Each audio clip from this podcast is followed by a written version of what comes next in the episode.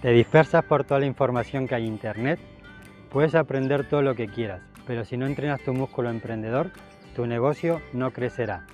Descubre el primer gimnasio de desarrollo personal para emprendedores. Te espero para entrenar tu mente, poner foco y pasar a la acción. El 10 de junio tenemos la jornada de puertas abiertas. Te veo dentro. Gracias a todos por, estar un día más. Último día del Congreso, han sido dos semanas súper intensas. Llegó con la voz con lo justo. Eh, estado de, leche, miel y, medicamentos para llegar en máximas condiciones posibles. Estoy súper contento, súper agradecido. Sobre todo el feedback que me habéis pasado por mensajería, por email, por, por LinkedIn, por, por todos lados porque quería ayudar a gente que dice, vale, me quiero meter en el mundo online, quiero desarrollar, quiero avanzar, y hay mil cosas. Es como aprender las reglas del juego, ¿no? Yo me puse en lugar de esa persona y digo, vale, más allá de que supere los miedos, más allá de que supere los bloqueos, hay que entender de qué va esto.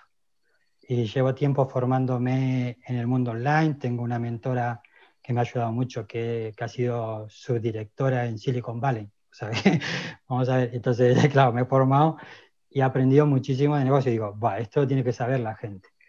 Entonces, a partir de ahí, he montado el congreso, he intentado traer a, la gente que más consideraba que podía aportar. Eh, hay gente de talla súper conocida, hay gente que no tanto, pero lo importante era esa actitud, esa ganas de comunicar y esas ganas de ayudar. Sobre todo valoraba eso. Y hoy vamos a hablar de cómo utilizar el potencial, porque ahora, claro, hemos tenido ese mapa online, hay mil cosas y dice, ¿por dónde empiezo?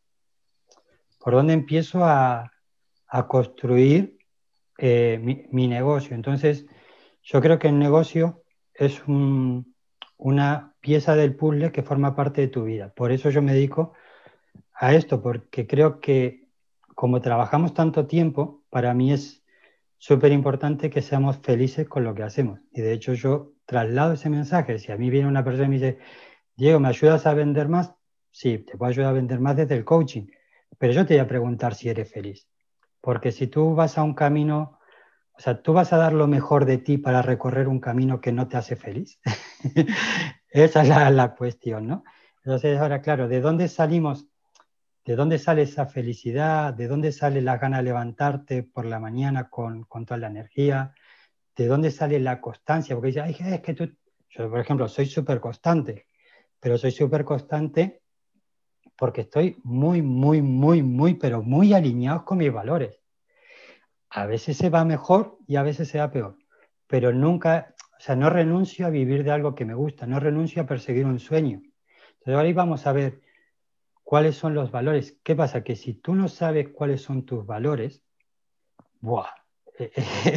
es como querer montar una maqueta sin instrucciones. Es que es complicado. Entonces vamos a ver los valores, los dones, el tema del propósito, las subpersonalidades. Eso es como mínimo, mínimo, minísimo para entendernos. Y a partir de ahí se puede tirar del hilo y hay mucha tela y hay mucho por, por investigar.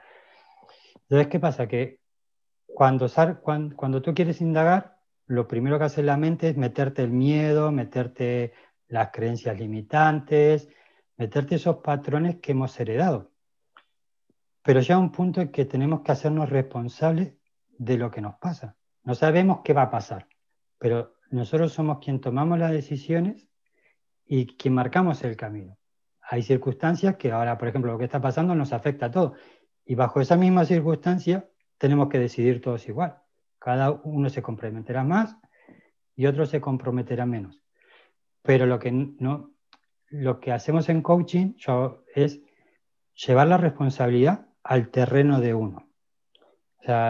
y yo creo que donde uno no puede tirar balones fuera es donde puede, se mira y dice, yo quería conseguir esto, y se responde si ha dado lo mejor que tenía o no. Porque que te salga o no te salga hay muchos factores. Tú puedes dar lo mejor que tienes y lo mejor que tienes puede que no valga en ese momento en el mercado y tengas que volver a aprender y ser constante y seguir. Eso nos pasa. O sea, pasa a un jugador profesional de baloncesto que puede agarrar un tiro, a un piloto de Fórmula 1 y a un tenista y a un emprendedor. ahora está la cosa es, no he dado lo mejor de mí. Entonces, cuando te dices, jo, no he dado lo mejor que tenía y me lo he guardado y no ha salido mi proyecto tal vez por eso. Entonces, ese dar lo mejor que tiene nunca se alcanza. O sea, siempre vas a poder dar más porque cuando tú avanzas y pasas a la acción, aprendes. Yo ahora, este congreso lo he hecho lo mejor que podía, pero sé que ahora lo puedo hacer mejor. Pero lo puedo hacer mejor porque lo hice una vez. Entonces, luego está e, el miedo, la incertidumbre. Había venía gente y me decía, yo que yo quiero emprender, entonces quiero emprender con garantías y tal. Digo, ¿es realista? ¿Es realista que tú sepas que, va a triunfar y que va a ser perfecto? Dices que no es, no, es realista ni con un trabajo fijo. Un peaje que a muchos nos puede pasar es el de la incertidumbre, convivir con la incertidumbre con la inestabilidad económica, porque un día facturas, otro día no facturas. Y vamos, estoy en, Mastermind, tengo la comunidad, y nos pasa, ¿eh? que un mes facturas un montón, otro mes se para. Y eso hay que, hay que tener tablas para eso. Pero lo entonces, a esos peajes, a modo de emprender, que, es donde voy a llevar el, el, tema hoy, hay que, uno tiene que saber qué peajes. Y el peaje es como una piedrita en el zapato también a veces, ¿eh? porque si no, lo, o sea, es, ¿qué te tienes que permitir para conseguir eso que quieres? Que si no te lo permites, no lo consigues. Y ahí es cuando uno se lleva la responsabilidad a lo personal. O sea, pues a lo mejor te tiene, y a lo mejor son, no son cosas mega grandes, pero para cada persona puede ser un mundo. El salir a vender, el exponerme en las redes, el empezar a, a compartir mi proyecto porque si te lo quedas tú y no lo compartes con nadie, a lo mejor ese proyecto no crece. Entonces, ahí tenemos varios peajes. Entonces, cuando haces esto de desarrollo personal, eh, te enfocas en, en, la parte, yo cuando empecé a estudiar interiorismo, yo no pensé, o sea, sí que quería ayudar a la gente, quería hacer casas y me hacía ilusión crear el espacio de vida de una persona, pero no estudié interiorismo por eso. Yo estudié interiorismo porque a mí me gustaba la creatividad, eh, me gustaba esto y crear, investigar, montar maquetas, todo este rollo de la decoración me encantaba. Lo hacía por mí, por, por ese uso personal y porque además me daba unos horarios de oficina que me, yo vivía en Mallorca, pues me permitía ir el fin de semana a la playa y vivía como un marqués. Pero luego eh, me he tirado aquí en este sector como 13 años, eh, lo he puesto en el email que mandé hoy de me encontré vacío. Yo llega un momento que digo, no me motiva tanto estar con planos. Quiero hacer algo más. Quiero, quiero hacer algo más y no sabía ese algo más. No tenía ni idea qué era. Entonces, pero sí tenía claro que quería cambiar planos por personas, que quería transformar la vida de las personas. ¿Con qué no lo sabía? Y me acordé que había hecho un curso de coaching hacía como cinco años antes, de cursito pequeño, y no me acordé de lo que me enseñaron en coaching, me había acordado de las gracias que me daba la gente en las mini prácticas que hacíamos. Y ahí me vino la emoción. Y yo he dicho, wow, si yo lo lograra que todos los días de mi vida vivir esa emoción, creo que yo sería mejor persona conmigo, con los demás. Entonces me comprometí a eso, me comprometí a descubrirme, hice una hoja en blanco, dije cómo quería vivir. Y cuando queríamos vivir, aquí empiezan las creencias limitantes, porque uno dice, yo con mil euros me alcanza. Pero ¿realmente quieres ganar mil euros? ¿Realmente quieres estar con 70 años pagando la casa? Pon el número que te vaya bien. Si quieres un coche bueno, quieres un coche bueno. Si quieres un coche normal, quieres un coche normal. No es por lo material, es por el reto. O sea, si quieres trabajar seis horas, ponte el reto. Ya veremos la fecha, ya veremos cuándo. Entonces, ¿qué pasa? Que cuando tú logras cubrir tus necesidades, hacer algo que te gusta y transformar la vida de los demás positivamente con algo que te hace sentir bien, habemos propósito. Entonces, esto del propósito es, ¿para qué hago? Para, yo hago coaching para ayudar a la gente a que sea feliz con lo que hace, para que viva de lo que le apasiona. Otro hará coaching para vender, que no es ni, o sea, solo para vender. Yo he visto coach que hacen, que van a resultados. Digo, claro, si, si, yo me pregunto, si el resultado de una persona te va a dar más ganancia y no es feliz, ¿se lo vas a cuestionar o no se lo vas a cuestionar? Eso ya cada, cada uno con su profesión. Entonces, a lo mejor haces web y te encantan las web, y a lo mejor te encanta el medio ambiente. Y si, y si haces web para cuidar, para empresas o profesionales que cuidan el medio ambiente, te va a despertar más ilusión que hacer cualquier web o en proyectos que no crees ni tienes los mismos valores. Entonces, cuando estamos alineados con esto, esto es importante, ¿no? Entonces, podéis empezar a ir a, desarrollar este ejercicio, es decir, ¿qué quiero? Pero ¿qué quiero? A lo grande, no como un objetivo mini. Es, ¿qué quiero para ser feliz? ¿Cómo defines ese objetivo? Y ponlo, ponlo, yo quiero y completar la frase, os pedí cuaderno y papel. No os preocupéis por la perfección, porque esto es ahora, lo que vamos a hacer es sembrar una semillita que va a crecer y, bueno, va, uno se va a acordar de mí, va a decir, el cabrón de Diego que ahora no, me deja de, pensar en esto. Pero poner, yo quiero, ¿y qué, cuál es ese faro? ¿Cómo quieres ayudar a los demás? ¿Cómo quieres transformar? Porque ese yo quiero, le, le dices, ¿para qué lo quieres? Y ahí está esa dualidad de, lo hago para los demás y lo hago para mí mismo. Y todos ganamos y todos somos felices. Sus personalidades. Esto sirve mucho para el tema de eh, el síndrome del impostor, para cuando nos desviamos, cuando nos hacemos un nudo, cuando no podemos decidir, cuando tenemos un montón, montón, montón de bloqueos. Es esto. ¿Qué son las subpersonalidades? Para que lo entendamos.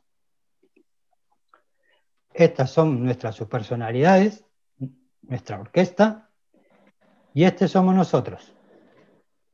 Somos la parte consciente que observa nuestras subpersonalidades. Os voy a decir una de mis subpersonalidades.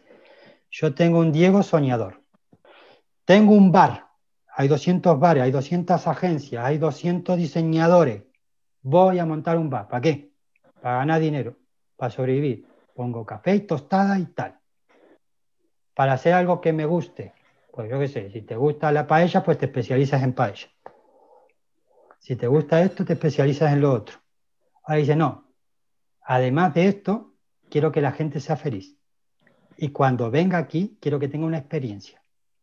Y la experiencia que quiero que tenga y les transforme y salgan de aquí como wow, entonces, si te gusta el deporte, ¿qué vas? Ese bar va, a mí me da un bar, yo no he visto nunca un bar así, pero yo pondría unos altavoces escondidos, le pondría los cantos de la grada, de repente pon, traía un jugador para que dé una charla, de repente pongo un vídeo, de repente traigo a alguien que cuente la historia de un partido, y ahí se respira fútbol. Y cuando la gente sale de ahí dice, amo el fútbol.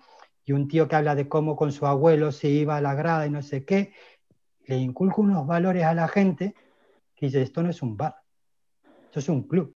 Cuando tú tienes un para qué luchar, encuentras el cómo.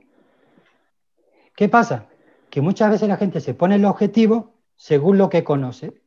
Entonces, como yo conozco esto y no conozco otra cosa, mi objetivo es pádel, porque he jugado, no sé, o un bar, lo que sea.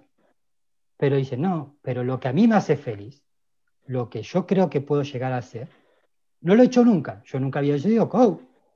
No sabía ni que iba a ser coach. Yo he dicho, yo quiero ayudar a la gente. Y luego descubrí que quería hacer, ayudar a la gente a que sea feliz con lo que trabaja. Y luego he dicho, ah, el coaching me da una herramienta para ayudar en esto. Y luego digo, ah, entra con mi forma de ser. Valores, respeto, dignidad humana, crecimiento del ser, desarrollo humano, compromiso. Y digo, ¿esto me encaja? Un ejercicio muy bueno es ahora mismo en una hoja, ponlo. ¿Cuánto de tu potencial estás dando? ¿Cuánto? ¿De verdad? Con honestidad, no lo que tú crees que puedes dar, sino el porcentaje que estás dando de lo que tienes. Claro, cuando tú te ves y dices, pucha, a lo mejor uno está súper feliz, no quiere decir que está todo el mundo mal, pero dices, tengo más para dar. ¿Qué pasa en ese más para dar? ¿Qué hay ahí? ¿Cómo puedes transformar la vida de los demás si lo das todo? ¿Cómo puedes transformar tu vida? Y la pregunta del millón es, ¿cuánto te comprometes? ¿Te gustaría dejar de procrastinar, centrarte en lo importante y hacer crecer tu negocio? Apúntate al primer gimnasio de desarrollo personal para emprendedores. Descubrirás cómo entrenar tu mente, poner foco y pasar a la acción. Te espero en la jornada de puertas abiertas del primer gimnasio para emprendedores. El 10 de junio te veo dentro.